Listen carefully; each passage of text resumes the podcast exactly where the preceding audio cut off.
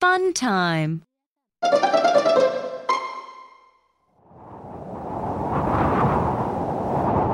Please put on your coat before you go out in the storm. Please fill out this form and I will take it to my dorm.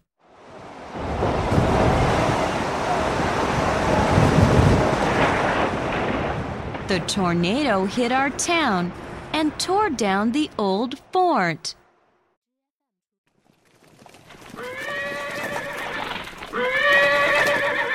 Forty horses headed north to New York this morning.